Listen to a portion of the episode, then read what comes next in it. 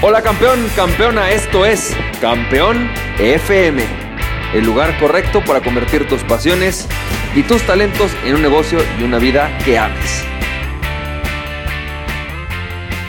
Hola, ¿qué tal? ¿Cómo estás, campeón, campeona? ¿Cómo te va? Yo soy Francisco Campoy y bienvenido y bienvenida al episodio número 71 de Campeón FM. Y campeón, campeona, me da mucho gusto que estemos hablando sobre este fenómeno mental, sobre este estado mental que se llama el, estado de negación, el estado de víctima, que nos lleva a consecuencias bien importantes, como hemos hablado en días anteriores, a nivel económico. Y una de las consecuencias, como hablábamos, es esta constante pérdida de dinero, ¿no? Es decir, eh, es un estado en el cual, sin importar si tú tenías mucho dinero, poco dinero, si eras eh, empresario multimillonario, o si, eras, o si eres un autoempleado, o si eres empleado, eh, la característica especial de este estado mental es que tú te das cuenta, ¿no? O más bien empiezas a ver que cada vez tienes más deudas. Y posiblemente a veces ni siquiera lo ves. Empiezas a sentir una desconexión con el mercado y resulta que todo el mundo es responsable de lo que te pasa menos tú. Bueno, en realidad, como te hablaba en los días anteriores, este estado mental es consecuencia básicamente de tres actitudes. Una, la falta de disciplina.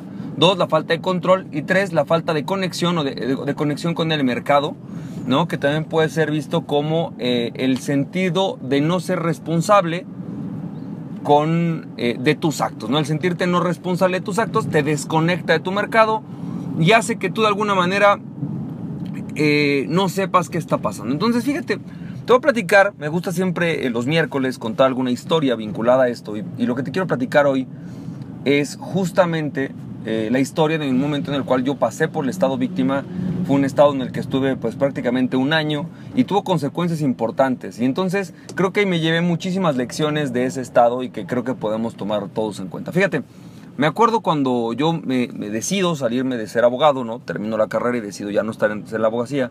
Yo entro en un multinivel y en su momento al principio, en ese multinivel pues, pues me empezó a ir bien, ¿no? Eh, más o menos me iba bien, ganaba un poco más de lo que ganaba como pasante, entonces yo pues estaba contento.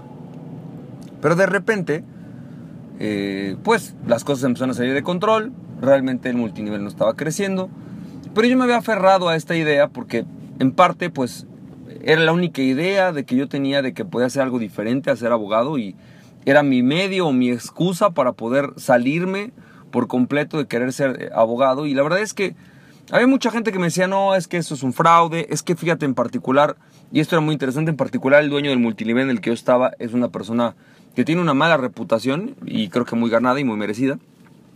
Entonces, había mucha gente que me decía, bueno, está bien, si vas a hacer multinivel está bien, pero no lo hagas con él.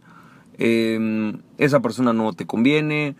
Había muchos comentarios y evidentemente, en parte, ¿no? entre mi necesidad de querer sentir o que, podía hacer algo diferente al derecho y por otro lado, el que de alguna manera estaba yo aferrado y necio y en un estado un poco, vamos a llamarle víctima, no en un poco, un estado víctima, pues yo me fui desconectando de mi mercado y fui dejando de poder escuchar a otros, pero no solamente eso, sino negándome a la posibilidad de evaluar lo que estaba sucediendo.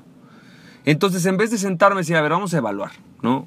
¿Qué es lo que se necesita para hacer un multinivel exitoso? Déjame investigar qué personas están haciendo un multinivel exitoso, cómo funciona, qué empresas son las mejores, ¿sabes?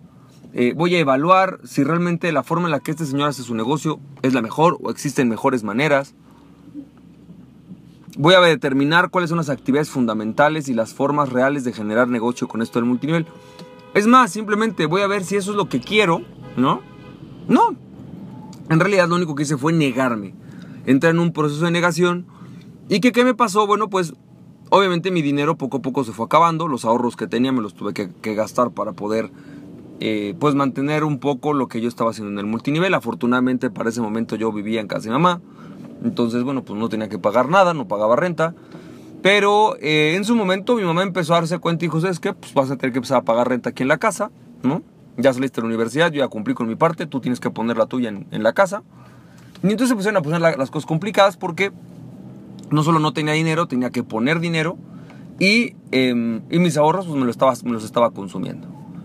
Realmente yo pasé, pasé un año prácticamente, este, un poquito menos de un año, a lo mejor ocho meses, en un estado que yo soy el estado víctima. En verdad era no darme cuenta, estar perdiendo dinero, estar perdiendo tiempo, no rodearme de las personas adecuadas, y no me refiero no por mis amigos que estaban ahí, que son gente valiosísima, sino en sí del multinivel o de la estructura adecuada, porque el dueño no era el bueno.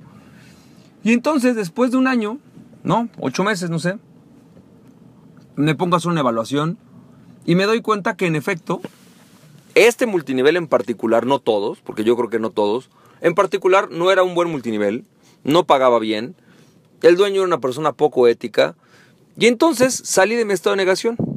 Obviamente al principio hubo un coraje, ¿no? Dije, claro, esto es culpa del dueño del multinivel, ¿no? ¿Cómo es posible? Él me transó, es su culpa, él está mal. Pero cuando empecé a poner las cosas bajo tierra, en tierra, enterró un poquito mi coraje, me di cuenta que realmente pues todo era mi responsabilidad.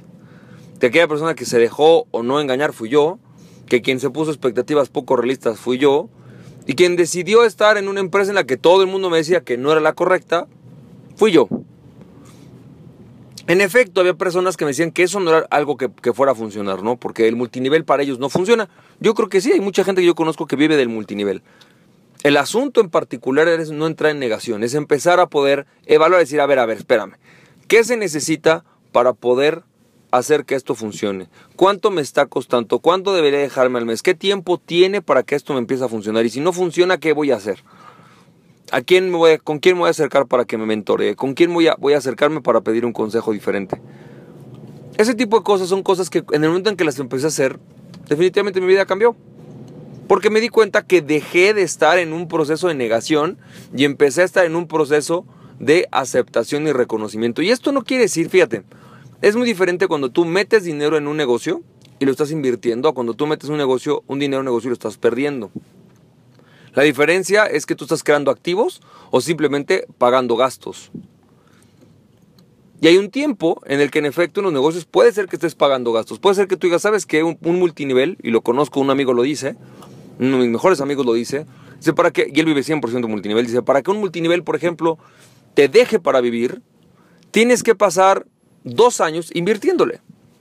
Invirtiendo en cafés, en comidas, en ir a ver amigos, en hacer liderazgos, en leer libros, en estudiar.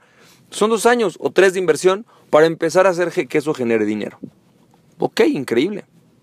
Increíble, está bien. Dejas la negación de un lado. Y yo sé que a lo mejor tú estás escuchando esto, campeón, campeón, y a lo mejor tú no haces multinivel, a lo mejor tú eres un proveedor de servicios, o a lo mejor tú tienes una pyme, no sé cuál sea tu estado, pero Creo que la lección es valiosa para todos. Cuando nosotros nos quitamos el estado de negación, cuando nosotros empezamos a controlar nuestras finanzas, cuando empezamos a controlar nuestras actividades, empezamos a ver por dónde, dónde tenemos fugas, que somos 100% responsables de los efectos y los resultados que tenemos, en ese momento es cuando tenemos la posibilidad de nosotros volver a cambiarle el rumbo al barco y sacarlo adelante. Para mí es muy importante que todas las personas que emprendemos aprendamos, por ejemplo, a tener un control financiero, un control sobre nuestro tiempo. No desperdiciarlo y no perderlo. Y es tan importante esto que es como andar en un barco.